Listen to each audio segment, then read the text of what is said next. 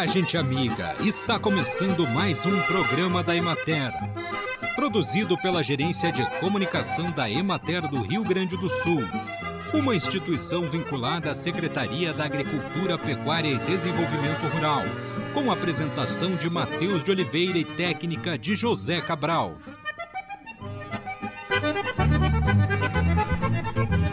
Existem mais de 12 tipos de leucemia, sendo os mais importantes os quatro primários, tendo elas duas classificações de acordo com o quadro clínico ou conforme sua evolução lenta, que é a crônica, ou progressiva, que é a aguda.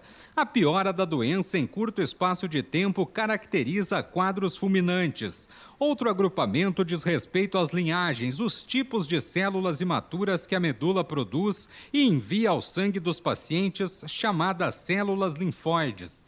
Assim, quando predominam estas células, é denominada leucemia linfóide, linfocítica ou linfoblástica. Já a leucemia que afeta a linhagem de células mieloides dos glóbulos brancos é chamada de mieloide ou mieloblástica. Alguns sinais e sintomas são hematomas e sangramentos, inicialmente sangramento gengival e nasal, aumento de gânglios azínguas de forma indolor, principalmente na região do pescoço e axilas, fadiga, falta de ar e palpitações, infecções graves e recorrentes ocasionadas pela baixa imunidade. Toda manutenção de máquinas passa pela gestão correta da frota. Outro fator que interfere diretamente na vida útil do produto é o uso responsável. Ações simples podem gerar economia em manutenção e melhores resultados nas lavouras. Tenha atenção às peças frágeis, como as correias, que quebram mais facilmente. Dê atenção especial a esses itens e, se possível, estoque-os na propriedade para um conserto mais rápido. Considerar a troca definitiva da máquina requer planejamento. O chamado ponto de troca depende de diversos fatores, mas basicamente é resultado da comparação entre gasto com manutenção e o preço de uma máquina nova. Para aumentar a durabilidade dos equipamentos, é necessário que o agricultor anote tudo relacionado a cada máquina. Custos de manutenção, gastos com combustíveis, tempo de utilização. Com os dados em mãos, será mais fácil decidir pelo conserto ou pela troca definitiva do equipamento. Seguir à risca o manual do fabricante também é importante, porque a partir dele é agendada a manutenção preventiva. Verifique sempre entre uma manutenção e outra, pode haver imprevistos. Identifique o problema no início para evitar que outras peças se danifiquem e gerem gastos maiores. Acompanhe agora o panorama agropecuário. A colheita da safra de arroz chegou a 8% das áreas implantadas no Rio Grande do Sul. As condições de radiação solar e temperaturas foram mais favoráveis à cultura na semana passada. Mas ao sul a cultura se desenvolve bem. As demais regiões apresentam menor disponibilidade de irrigação, apresentando redução no potencial produtivo. Conforme o levantamento semanal de preços realizado pela Emater no estado, o preço da saca de arroz reajustou 3,46% em relação ao da semana anterior, passando de R$ 67,71 para R$ 70,05. Nos campos de cima da serra, a safra de feijão é semeada em final de dezembro e início de janeiro, e as lavouras se encontram em desenvolvimento vegetativo e floração. Embora o desenvolvimento vegetativo esteja um pouco lento, a expectativa de rendimento se mantém com poucas perdas e a safra pode ter um resultado pouco abaixo da expectativa inicial. Na região de Juí houve avanço significativo na implantação do feijão segunda safra, nas áreas com irrigação, onde foi retirada a cultura do milho. A emergência da cultura até o momento é boa e baixa incidência de doenças.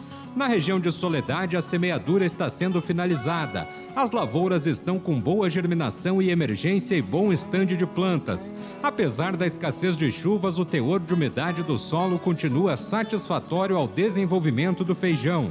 O valor médio do feijão passou de R$ 279,69 para R$ 286,07, registrando elevação de 2,28% em relação à semana anterior.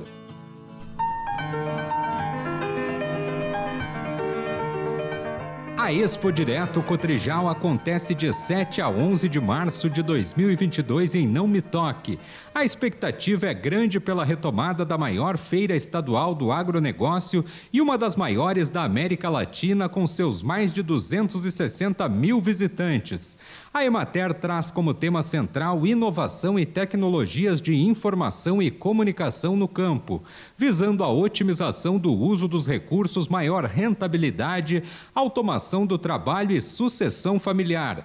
A área da Emater dentro da feira está dividida em 16 espaços temáticos. Hoje a extensionista Doriana Mioto fala sobre o horto de plantas bioativas. O Horto de Plantas Bioativas, na Expo Direto Cotrijal, é um espaço que contempla 1.250 metros quadrados, com mais de 200 espécies de plantas medicinais, condimentares, aromáticas e tóxicas, onde os visitantes podem acompanhar diversas atividades como rodas de conversa, visitação guiada tanto de forma individual quanto coletiva, oficinas. Então, nesse ano, o tema geral da, da, da, do espaço do horto é as plantas medicinais com potencial terapêutico para o sistema digestivo. Então, será dada ênfase às plantas como carqueja, boldo, espinheira santa, marcela, gengibre, alcachofra, açafrão, que terão uma, uma, um espaço né, maior durante a feira com oficinas, com demonstração de como cuidar das plantas, de como fazer a propagação da espécie, a melhor forma de cultivar e também distribuição de mudas. Nesse ano também, no spa, no, em um dos quiosques do, do Horto, haverá oficinas e trocas de experiências com duas secretarias municipais de saúde de municípios aqui da região, onde estará sendo debatido o tema das políticas públicas em plantas medicinais e fitoterapia. Então, nós temos aqui na, na região o município de Pontão, que está implantando o programa Farmácia Viva e estará presente durante dois dias na feira, contando, trocando, partilhando com todos que lá estiverem a, a forma como está sendo a implantação desse projeto, né, desse programa no município e os resultados, o impacto da implantação desse programa é, que já está acontecendo. Nós também teremos a presença do município de Coqueiros do Sul, onde existe um trabalho bastante grande em relação às PICs, que são as práticas integrativas e complementares, e entre elas as plantas medicinais. Então, eles têm um horto, muito caprichado, tem uma, é, um trabalho muito grande com a comunidade que vem sendo desenvolvido já há alguns anos e estarão presentes então para comentar e para partilhar toda a experiência que já está agregada. Nas oficinas também nós estaremos recebendo no espaço do Horto a Flona, que é, é, é o, Instituto ICMBio aqui de Mato Castelhano, né? Então eles têm um trabalho muito grandioso em relação à espinheira santa e ao qual estará sendo orientado como produzir, né? Como fazer as mudas, é, como cultivar a, a espinheira santa e também haverá a distribuição de mudas das mesmas. Então, se você gosta das plantas medicinais, condimentares, aromáticas, né? Se você faz uso na sua para sua família, é, ou mesmo se você já está acompanhando a implantação das, da, das plantas medicinais e dos medicamentos fitoterápicos nas unidades de saúde do seu município, nós queremos te convidar para participar, então, ir até a Expo Direto e visitar o Horto de Plantas Bioativas, onde todos esses temas estarão sendo abordados. Então, fica o convite, tem uma grande equipe de extensionistas que tem uma bagagem muito grande sobre a temática das plantas medicinais e que estará acompanhando todos os visitantes que lá se fizerem presentes. Então, fica o nosso convite e o nosso abraço a todos. Conversamos com a extensionista Doriana Mioto. E assim encerramos mais um programa da Emater Um bom dia a todos vocês e até amanhã neste mesmo horário.